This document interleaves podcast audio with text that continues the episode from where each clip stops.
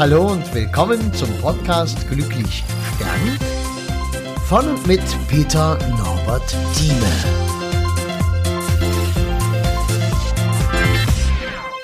Diese ganze Bestatterbranche ist festgefahren. Da denkt man, es muss ja so gemacht werden, wie das immer gemacht worden ist. Das ist aber gelogen, denn so wie es jetzt gemacht wird und wie es die letzten, weiß ich, zig Jahre gemacht wurde, war es eben nicht schon immer. Es wurde nicht immer auf diese Art und Weise bestattet. Versetzen wir uns zurück in die Zeit. Wie war das ganz früher? Ehe es noch Bestatter gab, ehe man das alles abgeben konnte an, an, an Fachleute sozusagen. Da hat man seinen Sterbefall gehabt. In der Familie, stellen wir uns einen Bauernhof vor, der alte Bauer ist gestorben. Dann wurde der entweder im Schlafzimmer gelassen, Fenster auf, dass es schön kühl ist, und dann hat man den dort zurecht gemacht. Dann kam der Pfarrer vorbei. Der hat den ausgesegnet, hat den quasi von dieser Erde genommen und dem Himmel übergeben. Den Geist, die Seele. Er hat diesen Bereich abgedeckt. Dann kamen die Nachbarn vorbei, es kam die ganze Familie, die Verwandtschaft vorbei. Jeder ist mal hin, man ist mal zu dem Toten reingegangen, aber da war man noch nicht die ganze Zeit, sondern man hat ihn besucht, aber im Grunde genommen hat man die Angehörigen besucht. Familien haben sich wieder getroffen, man hat, ist sich begegnet und ich könnte wetten, dass es dann im Nachbarzimmer, immer in der Küche, wo auch immer, dass es dann immer zusammen Essen gab, dass man zusammen was getrunken hat, dass man auf den Toten angestoßen hat. Und das ging ein paar Tage so, weil die paar Tage hat man gebraucht, einfach A, um sicher zu gehen, dass der nicht bloß scheintot ist, weil man konnte es damals noch nicht so richtig prüfen, war ja auch nicht der Arztbesuch vorgeschrieben. Man hat gesagt, ach ja, der ist tot, alles klar, äh, machen wir jetzt mal eine Bestattung. Und wie gesagt, dann kam der Pfarrer und nicht der Arzt, weil gab's ja ganz früher auch gar nicht. Da hätte man ja einen Bader rufen müssen. Und im Bader ruft man nicht, wenn jemand tot ist, logischerweise. Und ja, dadurch war das entstand ein ganz eigener Kult. Man hat die Menschen bewirtet und die Menschen waren da und man hat geredet über das Leben. Das hat natürlich der Trauer eine ganz andere Dimension gegeben. Es war zwar der, der Mensch nicht mehr da. Man hat Verlust gehabt, weil der nicht mehr da war, weil der gestorben ist. Andererseits kam auch schon das Erste dazu im Leben. Und das ist ja das Wichtige, dass wir nicht nur Dinge verlieren, sondern auch Dinge bekommen. Das ist dieses Gleichgewicht, was in der Welt eigentlich immer da ist, auch manchmal zeitversetzt. Also man kann nicht sagen, ich verliere jetzt was und im nächsten Moment habe ich schon was Neues. Das ist eher auch ungesund, weil dazwischen kommt ein Prozess. Aber dort, bei dieser Geschichte, ging's schon los. Wir begraben jemand oder jemand ist gestorben und es kommt schon Leben in die Bude. So könnte man es im übertragenen Sinne gleich beschreiben. Es kommt wieder Leben, neues Leben kommt rein. Nicht gleich, dass jemand geboren wird, aber es findet etwas statt, was vorher nicht so stattgefunden hat. Da kamen die Leute und die Verwandtschaft nicht einfach vorbei, nur zu Anlässen. Und ja, dann hat man natürlich diese Zeit gebraucht, auch dazu, um erstmal das Grab irgendwo zu machen.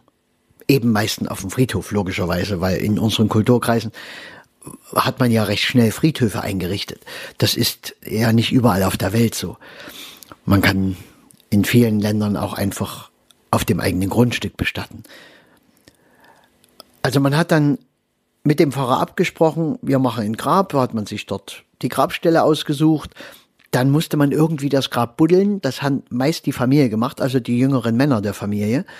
Die sind dann halt los und wenn man sich überlegt, heute gehen wir mit einem Grabbagger ran, da ist so ein Ding in drei Stunden ausgehoben, fix und fertig und die Erde ist auch schon beiseite weit weggeräumt, damit man Platz hat wenn man sich mit Hacke und Spaten bei jetzt gerade nicht gerade Sandboden, sondern im schön durchwachsenen Gebirgsboden zum Beispiel hinstellt, um ein Grab zu machen, das ist eine Nummer.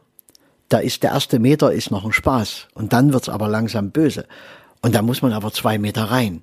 Demzufolge ist das an einem Tag vielleicht für ein paar Leute gemacht. Aber wenn man da bloß zu zweit ist, ist es schön, man hat zwei Tage. Und nebenbei geht ja auch die Arbeit weiter. Ist auch nicht so, dass nun so ein Bauernhof dann sich einfach von allein betreibt, weil man sagt, ja, der Bauer ist tot, wir machen jetzt alle nichts mehr. Geht ja gerade in dem Milieu dann nicht. Es musste also alles auch weiter funktionieren. Man hat dann das Grab vielleicht neben der Arbeit, nach der Arbeit machen müssen. Vielleicht irgendwie am Sonntag nach dem Gottesdienst oder was auch immer. Man hat sich gegenseitig geholfen. Auch das war ja früher ganz stark. Man hat gerade bei solchen Dingen gemeinsam mit angepackt. Und dann hat man natürlich irgendwie auch noch den Sarg basteln müssen. Weil einen Sargtischler gab es auch nicht. Man hat vielleicht einen Schreiner gehabt, der ihm da eine Kiste baut. Ich könnte mir vorstellen, auf dem Bauernhof, die haben das auch schnell mal selber gemacht, da was zusammengenagelt. Und dann hat man die Beisetzung gemacht. Und das auch wieder selber. Weil es gab sowas wie Trauerträger oder Sargträger, äh, gab es auch nicht. Es gab den ganzen Berufszweig nicht. Und das war natürlich ein sehr intensives Begreifen des Todes. Weil begreifen heißt ja immer, ich kann es anfassen, ich muss was tun. Und das haben wir heutzutage kaum noch. Wir haben unsere Fachleute für alles. Diesen Beitrag habe ich geteilt und ich lade dich ein, einfach dann in der Folge 17 nächste Woche einfach wieder dabei zu sein, dort reinzuhören. Und da geht's dann mit diesem Thema einfach an dieser Stelle weiter. Hab vielen Dank. Ja, vielen Dank, dass du da warst beim heutigen Podcast. Wenn du ihn noch nicht abonniert hast, dann mach das jetzt am besten. Wenn du in Kontakt treten möchtest, Hinweise hast, was auch immer, dann geh auf meine Homepage www.peternorbertthieme zusammengeschrieben.de. Dort kannst du dich zum Newsletter anmelden. Du kommst auf die sozialen Medien wo ich äh, vertreten bin. Du kannst ein Kontaktformular ausfüllen und dort Anregungen schreiben, Fragen stellen, was auch immer.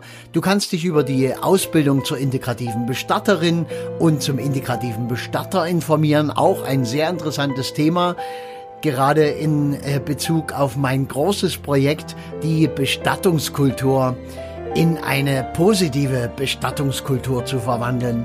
Und das heißt gesundes Trauern, gesundes Abschied nehmen, positive Bestattungsrituale und ja, einfach alles so ändern, dass es wirklich zu dem Menschen wieder mal passt.